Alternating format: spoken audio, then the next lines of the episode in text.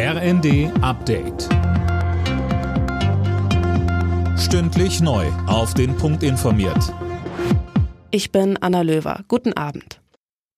Im Hafen der ukrainischen Stadt Odessa sind offenbar russische Raketen eingeschlagen. Das berichtet das ukrainische Militär. Fabian Hoffmann mit den Einzelheiten. Demnach haben zwei Raketen die Hafeninfrastruktur genau dort getroffen, wo offensichtlich Getreide war, so ein Militärsprecher. Die Attacke kommt nur einen Tag, nachdem sich Kiew und Moskau auf ein Abkommen über die Wiederaufnahme der blockierten Getreidelieferungen geeinigt haben. Ob die Vereinbarungen damit direkt schon wieder hinfällig sind, ist unklar. Die UNO und die EU verurteilen den Angriff. Der EU-Außenbeauftragte Borrell spricht von der völligen Missachtung des Völkerrechts.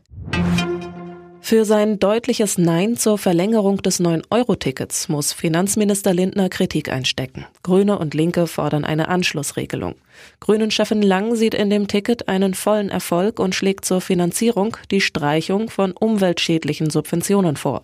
Greenpeace nennt Lindner eine Ein-Mann-Wagenburg gegen soziale Gerechtigkeit und Klimaschutz.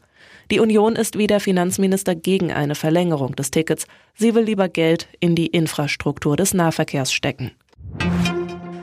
Die Weltgesundheitsorganisation hat wegen der Affenpocken den weltweiten Gesundheitsnotstand ausgerufen. Das hat WHO-Generaldirektor Tedros mitgeteilt.